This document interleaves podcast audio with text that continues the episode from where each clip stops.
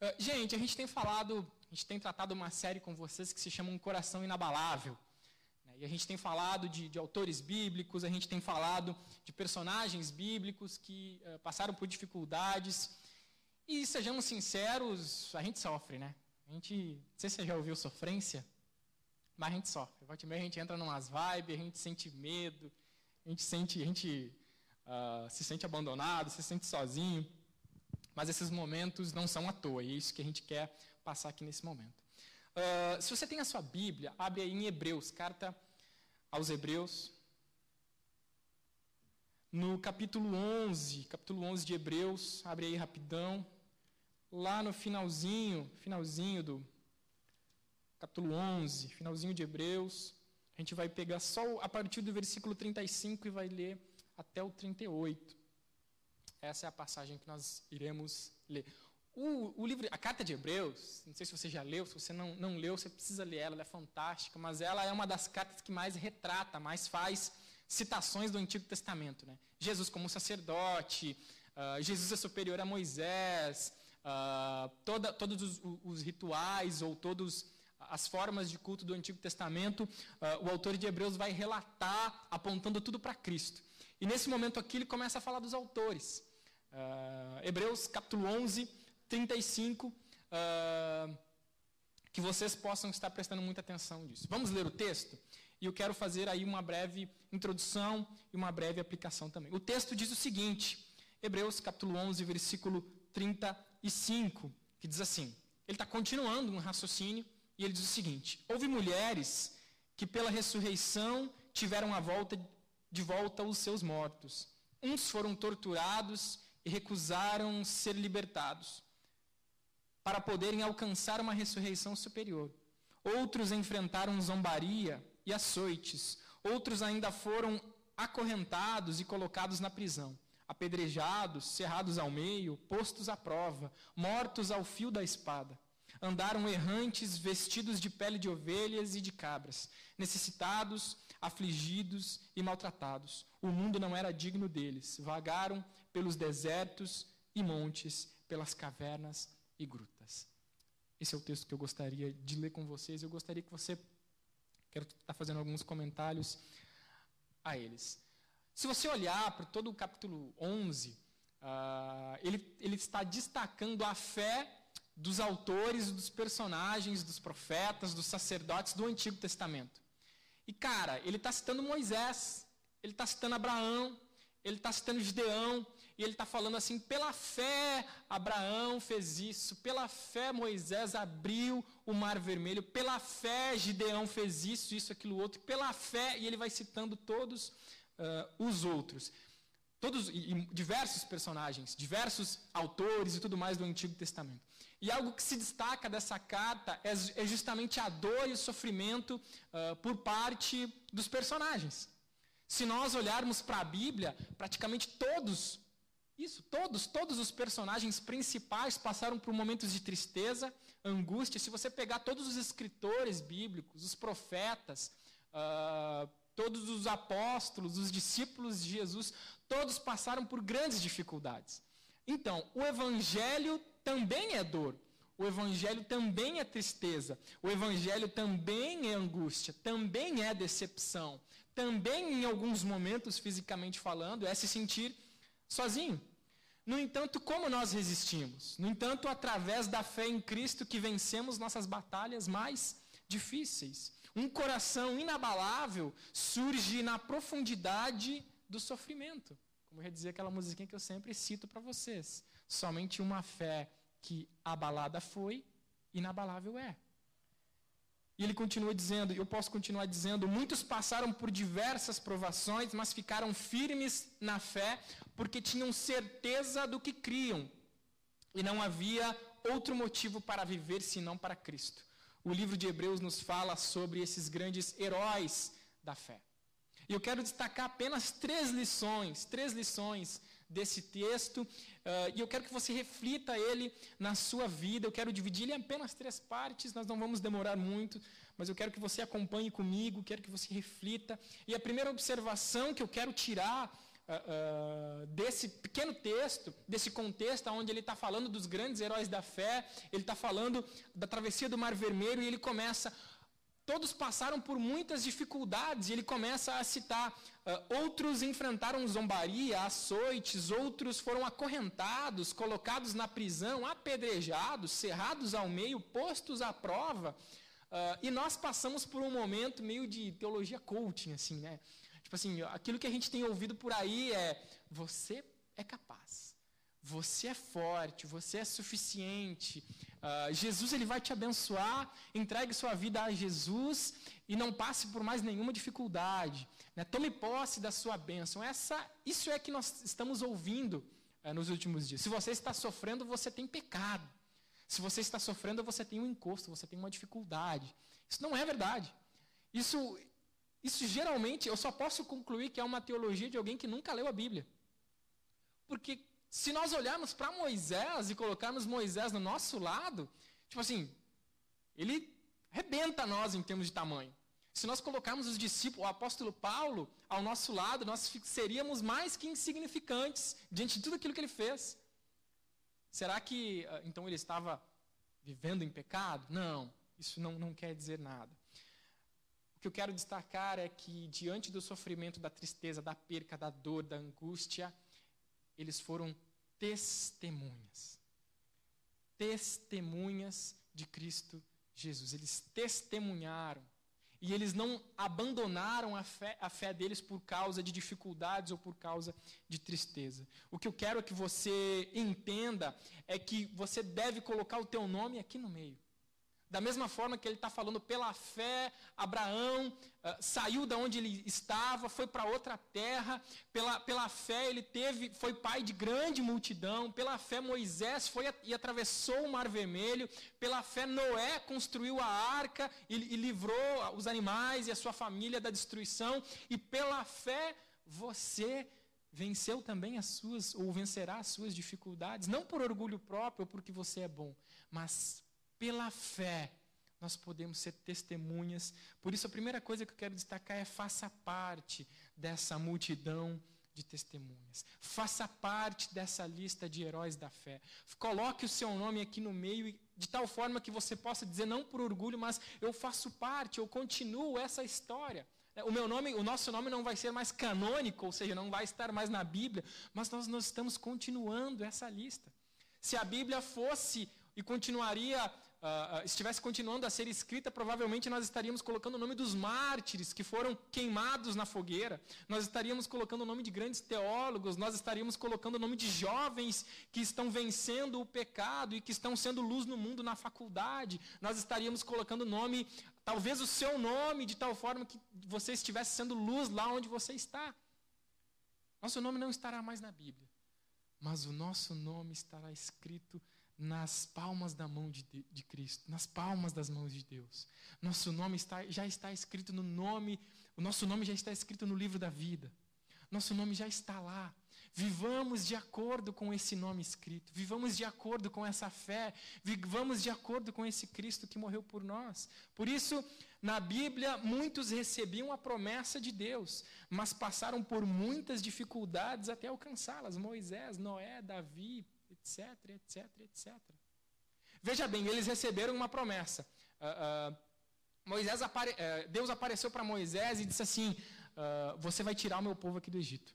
E foi simples. Né? Ele foi lá, ó oh, galera, vamos lá, Deus está mandando eu sair, beleza, vamos lá. Tuts, tuts, vamos embora. Não, cara, ele sofreu para tirar aquele povo. Ele teve que passar por dez pragas até que o povo fosse liberto. O faraó o perseguiu ele, provavelmente ele estava com medo, provavelmente ele estava ansioso, provavelmente ele fala, caramba, a gente está no meio desse deserto, está todo mundo reclamando, não tem água para beber, não tem nada para comer, não tem, nossa, esse calor escaldante de dia e esse frio uh, uh, congelador à noite, o que, que eu vou fazer? Não foi simples. E o que, que a gente quer? A gente quer ouvir as promessas de Deus e beleza, Está prometido, está em casa, a gente quer sair na boa, nós não queremos sofrer, nós não queremos passar por dificuldades, a gente quer uma mão com açúcar. E nós reclamamos com Deus quando as coisas não são fáceis para nós. Né?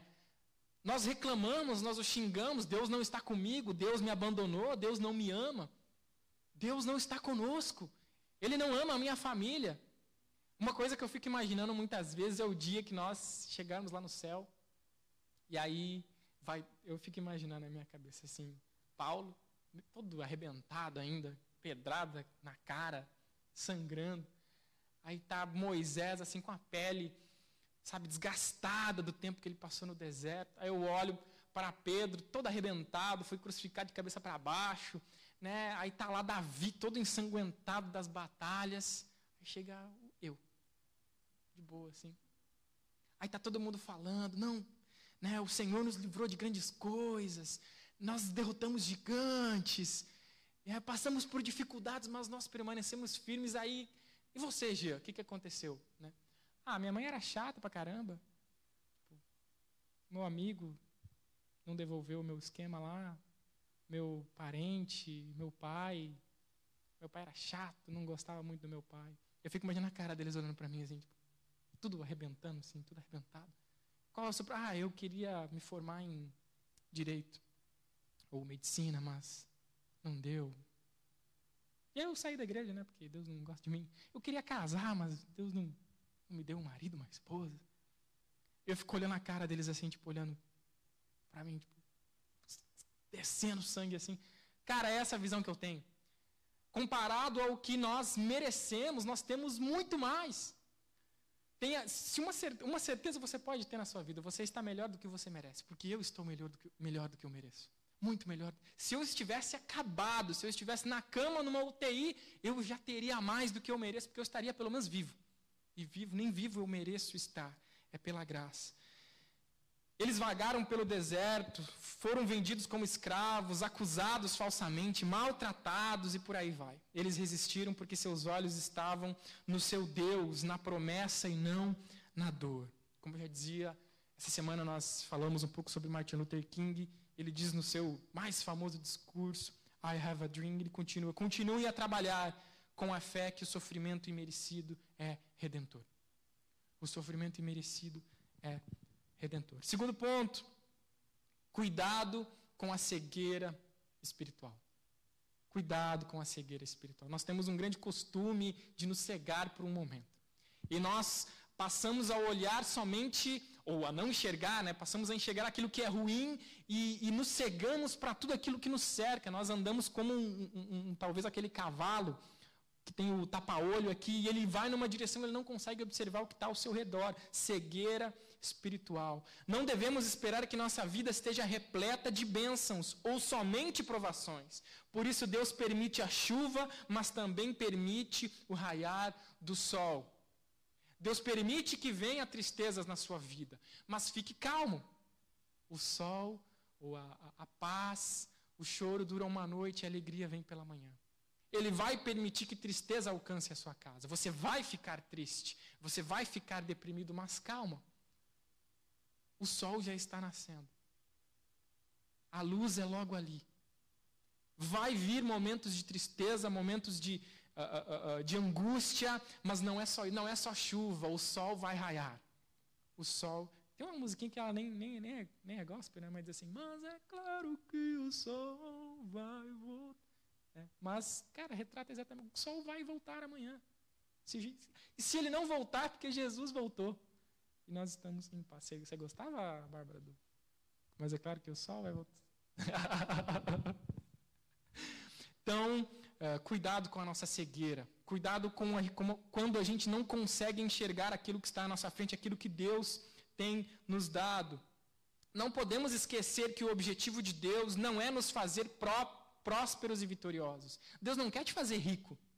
Deus não quer te fazer a pessoa mais importante desse mundo. Deus não quer te fazer vitorioso para que você, né, como já dizia aquela música, quem me viu passar na prova e não me ajudou, quando me vê na benção, ela vai se arrepender. Né, porque eu vou vencer e eu vou esfregar na cara de quem não me ajudou.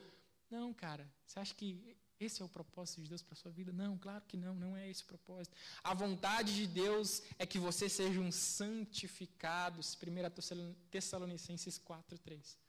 A gente procura tanto a vontade de Deus. Ai, qual é a vontade de Deus para a minha vida? Ah, o que, que ele quer para a minha vida? A Bíblia já nos diz. A vontade de Deus é que vocês sejam santificados. Purifique, busque, busque a Deus, busque, se coloque diante dele, leia a sua palavra, busque-o em oração, mesmo que quando você se sinta ou mesmo que você venha a se sentir sozinho, Deus está ali. Mesmo quando você acha que Ele não está, mesmo quando você acha que Ele está ausente, mesmo quando você não sente a presença dEle, como dizemos por aí, Ele está, não ali, mas em você. Ele habita o, seu, o, seu, o templo do Espírito que é você. Deus está muito mais preocupado com o nosso caráter do que com o nosso conforto.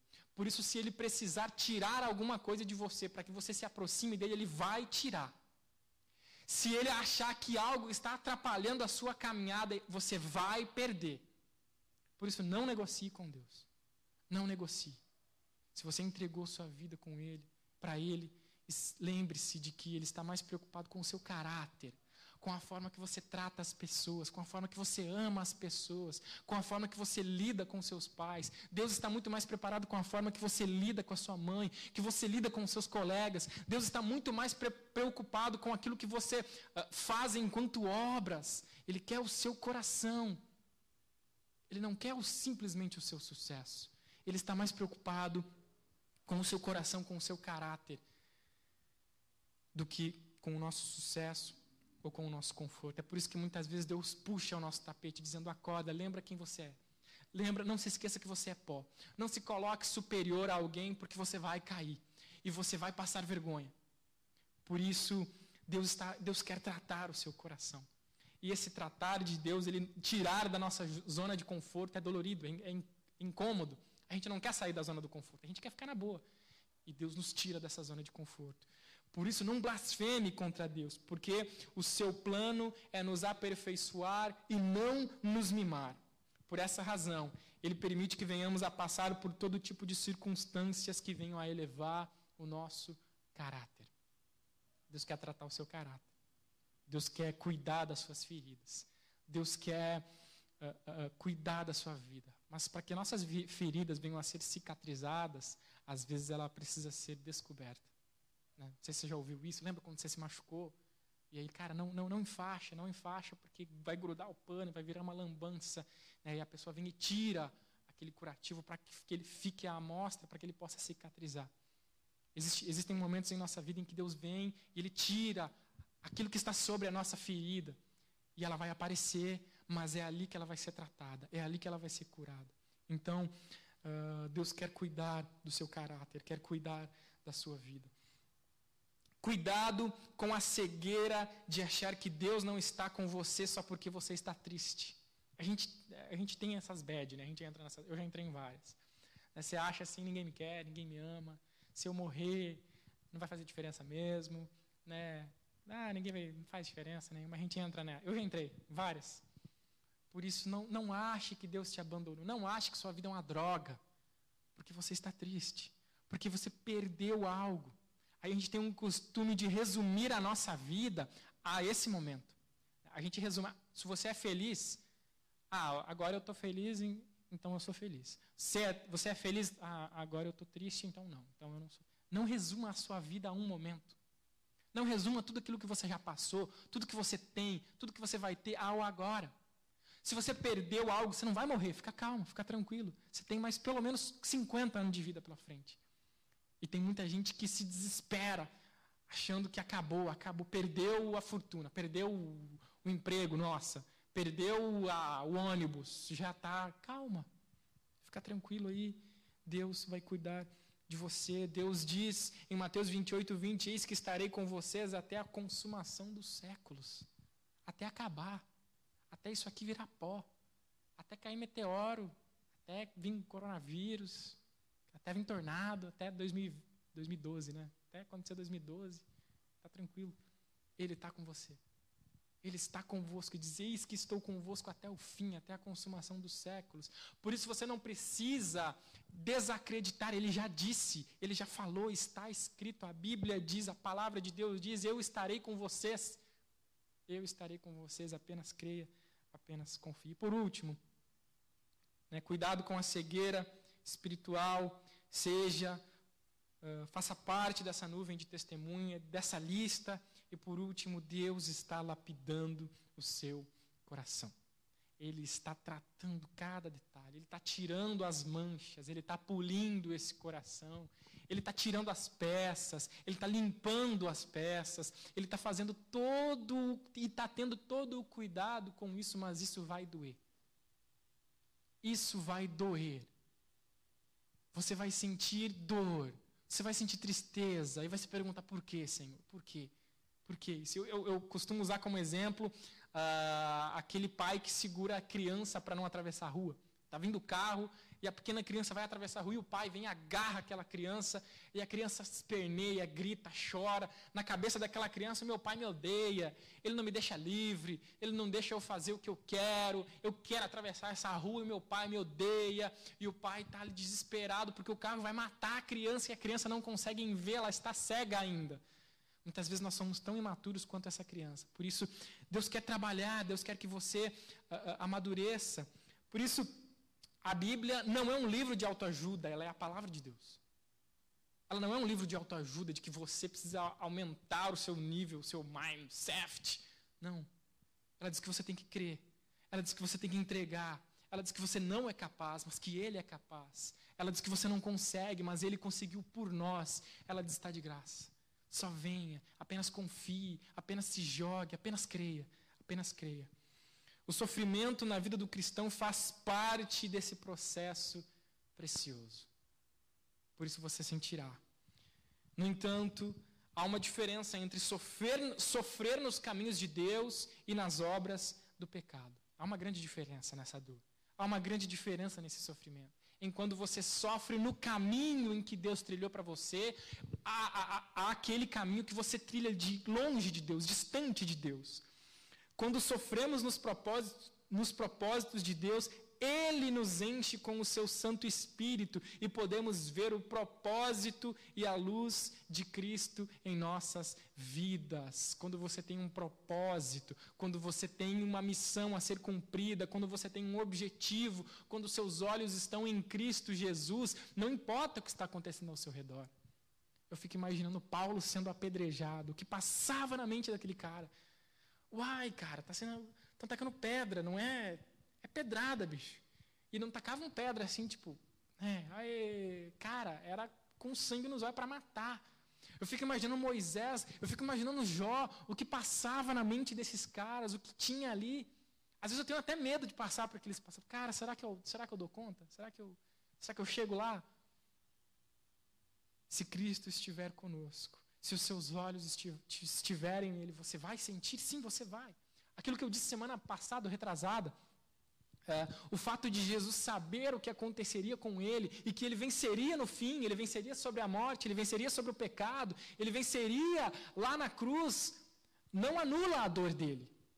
Não anulou a dor dele, não anulou a dor das chibatadas, não anulou a dor da traição, não anulou a dor da negação, mas ele sabia que no fim ele venceria. Ele sabia que, no, que o fim, a vitória estava certa, que ele ressuscitaria, voltaria aos céus e salvaria a humanidade, mas isso não anula a dor dele. Nós também já sabemos o nosso fim. Nós já sabemos que nós iremos vencer, que Cristo venceu por nós e que nós estaremos com Ele, mas isso não anula a nossa dor aqui, mas nos dá a garantia de que seremos ressurretos, que, que teremos um corpo glorificado com Jesus. A morte não é o fim, é a volta. É o estar ao lado de Deus eternamente. Por isso, não se esqueça desse, desse capítulo, não se esqueça disso, que muitos foram cerrados ao meio. Muitos foram abandonados, apedrejados, e nós só precisamos crer. Nós só precisamos amar. Sobrou para nós uma mão com açúcar. Sobrou para nós aquilo, cara, é amar, é fazer, falar do amor de Cristo, orar para que Ele venha com seu Santo Espírito, santifique o nosso coração e que nós venhamos a vencer as obras da carne, não por nós, mas pelo Espírito. O que Ele diz, o que Cristo quer, que nós saiamos porta fora e que venhamos a amar os nossos pais, amar os nossos irmãos, amar os amigos da faculdade, amar os, a nossa mãe, amar aqueles que nos cercam. Ele não está pedindo para você resistir a pedradas. Ele está dizendo para você amar as pessoas que estão ao seu redor. Ele está dizendo: vai, seja minha testemunha. Vai, fale do meu amor. E vão rir de você, vão zombar de você. Mas não se esqueça daqueles que foram apedrejados. Não se esqueça daqueles que foram cerrados ao meio. Não se esqueça que passaram o, calor escaldante no deserto, o frio congelador do, da noite lá no deserto. Não se esqueça daqueles que perderam tudo. E nós temos muito mais do que merecemos. Por isso, quando você passar por momentos de dificuldade, Deus está com você. Talvez ele esteja em silêncio, mas ele fala através da sua palavra. É a palavra de Deus. Não tem, sei lá, eu até queria ter outra forma. Ah, se eu pensar positivamente vale a mesma coisa que a. Mas não tem. Você senta, você desliga o seu celular, você entra lá no seu quarto, você pega a palavra e começa. Pela fé, o povo atravessou o Mar Vermelho, como em terra seca. Quando os egípcios tentaram fazê-lo, morreram afogados. Pela fé caíram os muros de Jericó, depois de serem rodeados durante sete dias. Pela fé, Jesus fez, Jesus faz, Jesus é. Aqui, nós temos a palavra aqui. E se nós formos pegos com a palavra de Deus na rua, você não vai apanhar. Quem sabe você salve uma alma através do Espírito de Deus em você. Para concluir e para chegar ao fim, eu quero continuar a leitura desse versículo, desse, dessa continuidade ali no capítulo 12. Nós vamos ler o primeiro versículo do capítulo 12. Veja, ele está lendo, e termina no 39, e eles, todos esses receberam um bom testemunho por meio da fé, e ele conclui, e ele começa, capítulo 12, versículo 1. Diz o seguinte: Portanto, também nós, uma vez que estamos rodeados por tão grande número de testemunhas. Livremo-nos de tudo o que nos atrapalha e do pecado que nos envolve e corramos com perseverança a corrida que nos é proposta, tendo os olhos fitos em Jesus Cristo, o autor e consumador da nossa fé. Ele, pela alegria que lhe fora proposta, suportou a cruz, desprezando a vergonha, e assentou-se à direita do trono de Deus. Pensem bem naquele que suportou tal oposição dos pecados contra si mesmo, para que vocês não se cansem e nem desanimem. Talvez você esteja olhando para você mesmo. Olhe para a cruz. Nós cantamos isso, né? Eu olho para a cruz, para a cruz eu vou, do seu sofrer participar. Percebeu como nós cantamos algumas mentirinhas? Uma mentirinha gospel. Eu olho para a cruz, para a cruz eu vou, do seu sofrer participar. Por isso, reflita nisso. Que venhamos a entender que somos servos de Deus e que enquanto estivermos aqui, venhamos a ser luz na escuridão, não parte dela. Que venhamos a ser luz na escuridão, não parte da escuridão. Quero orar com vocês e quero encerrar esse momento.